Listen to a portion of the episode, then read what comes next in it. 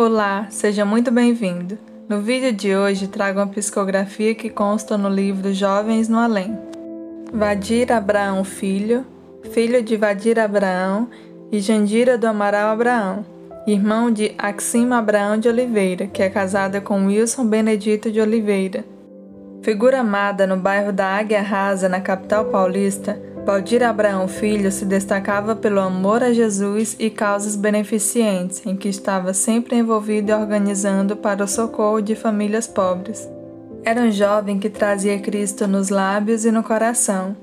Quinze dias antes de seu falecimento, a mãe passou a sentir uma indefinível angústia que não a abandonou mais. Dois dias antes do seu desencarne, Vadizinho teve um sonho em que era visitado por um anjo que abriu a janela do seu quarto e o chamou para voar com ele. E ele assim o fez, podendo ver a terra imponente e bela lá do alto. Ao acordar, relatou o sonho aos familiares e amigos e disse que se ele partisse era para continuar a viver e não morrer. Na véspera de sua partida, estava coordenando uma campanha de inverno no colégio e disse que no fim daquela semana iria partir para uma viagem muito longa. E no dia 6 de julho, numa sexta-feira, os prenúncios continuaram. Seu pai chegou para o almoço, chamou o filho e pediu-lhe que tomasse muito cuidado, porque pressentia que alguma coisa iria acontecer naquele dia. Pela insistência do pai, ele disse: Que é isso, meu pai? O senhor nunca foi supersticioso. Após o almoço, seu pai, alegando indisposição, cancelou uma viagem que faria naquela tarde para Sumaré. Dona Jandira, também disposta, cancelou a visita programada ao salão de beleza. Yaxima e o marido saíram a negócios, mas esqueceram documentos que os obrigaram a voltar pouco depois. Vadizinho deixou sua casa às 13 horas e 30 minutos em direção ao Colégio Nossa Senhora de Lourdes, onde estudava, e às 15 horas foi vítima de um mal súbito, um infarto do miocárdio. Ele foi levado ao pronto-socorro mais próximo, mas apesar de todos os esforços e técnicas de reanimação, o coração de Vadizinho não pulsou mais. Eram 15 horas do dia 6 de julho de 1973, falecendo aos 17 anos de idade. A vida naquele lar se tornou uma tristeza profunda e constante. Seu pai praticamente abandonou o trabalho na indústria e visitava constantemente o túmulo do filho. Durante o dia, ia com a esposa que o aguardava do lado de fora do jazigo, enquanto ele sorrateiramente se deitava sob a gaveta que abrigava o caixão do filho. E à noite, com muita frequência, alegando que iria até Sumaré para supervisionar a fábrica de tecidos, deixava o lar às 19 horas e buscava o cemitério. Voltava a deitar-se sob a gaveta, pois supunha que o filho tinha medo de dormir sozinho naquela lápide fria.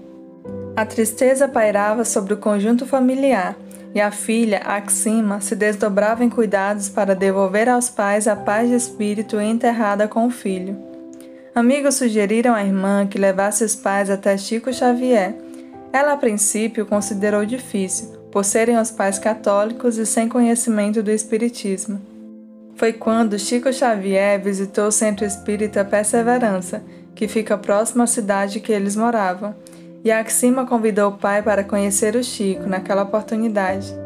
Sensibilizado pela bondade de Francisco Cândido Xavier e de suas palavras atenciosas para com todos que o procuravam, o senhor Vadir se animou a ir até Uberaba e assim o fez, seis meses após a desencarnação do filho.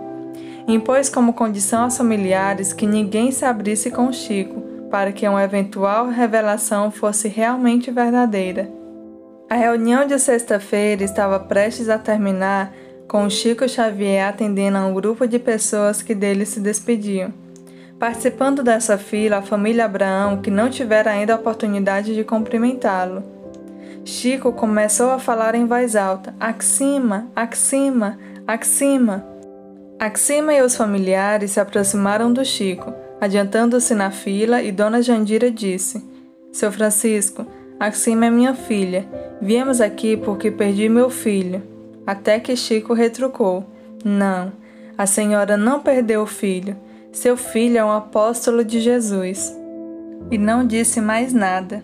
Somente os convidou para a reunião mediúnica do dia seguinte. E na manhã do dia seguinte, 24 de novembro de 1973, a família se completava com a volta do filho querido, que escreveu pelas mãos de Francisco Cândido Xavier uma linda mensagem de reencontro, seis meses após a sua morte. 24 de novembro de 1973 Meu pai, querida mãezinha, não chorem mais, não morri como pensam. O que sinto é a névoa das lágrimas com que me acompanham. Lembremos-nos, é muita atividade a desenvolver. Os outros, papai. Pensemos nos outros. Procure com mamãe auxiliar os outros rapazes. Não chorem mais, eu imploro. Ainda não pude acomodar-me com o trabalho aqui. Melhoro em espírito quanto ao ânimo de que preciso para seguir adiante mas ouço as vozes dos meus pais queridos chamando-me em prantos. Não queiram morrer para ver-me, para encontrar-me. Esperar os desígnios de Deus, entregarmos-nos a Deus. Tudo que eu tinha era o amor de meus pais e de nossa querida Axima, com a fé viva que recebi em casa, e não posso admitir que as nossas preces de antigamente sejam hoje lágrimas de inconformação. Estou contente observando o amor com que procuram Jesus no templo da perseverança em Cristo, com a nossa irmã Guiomar. Também compareço às reuniões, também escuto as preleções e vou aprendendo novos ensinamentos.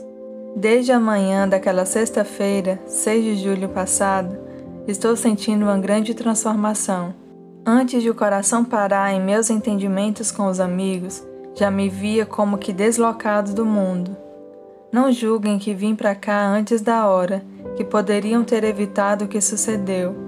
Meus dias no corpo terrestre não podiam ser mais extensos. Agradeço a Deus. Tudo terminou tão bem, tão bem como começou, porque Deus me concede os melhores pais que eu não mereci e que poderia receber. Meu pai, aqui está comigo o vovô Abraão.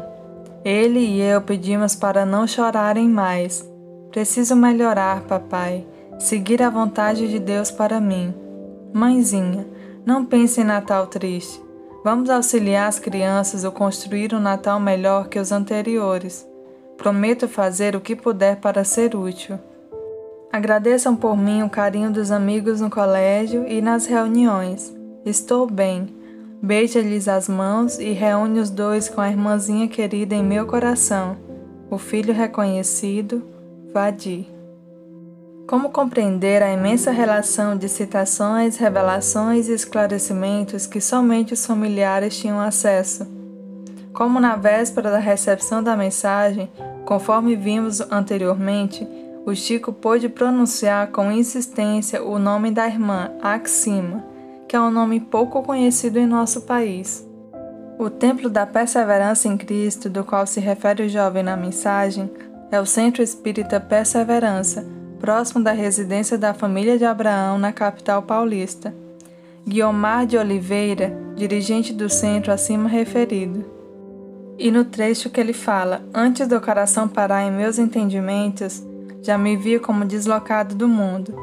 Ele fala em relação à sensação que já sentia dias antes do ocorrido, que vê através do sonho e de outros fatos que narramos no começo da mensagem, como se ele tivesse começado a se despedir, mesmo que de forma inconsciente.